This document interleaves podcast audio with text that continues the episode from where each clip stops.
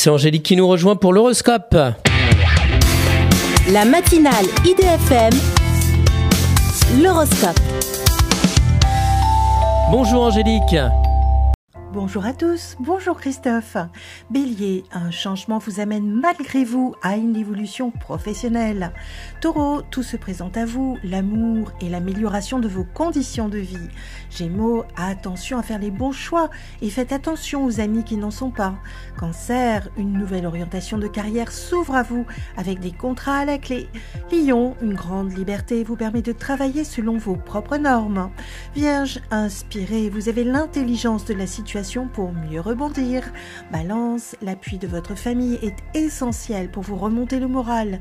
Scorpion, soyez prudent vis-à-vis des engagements que vous prenez et devrez assumer.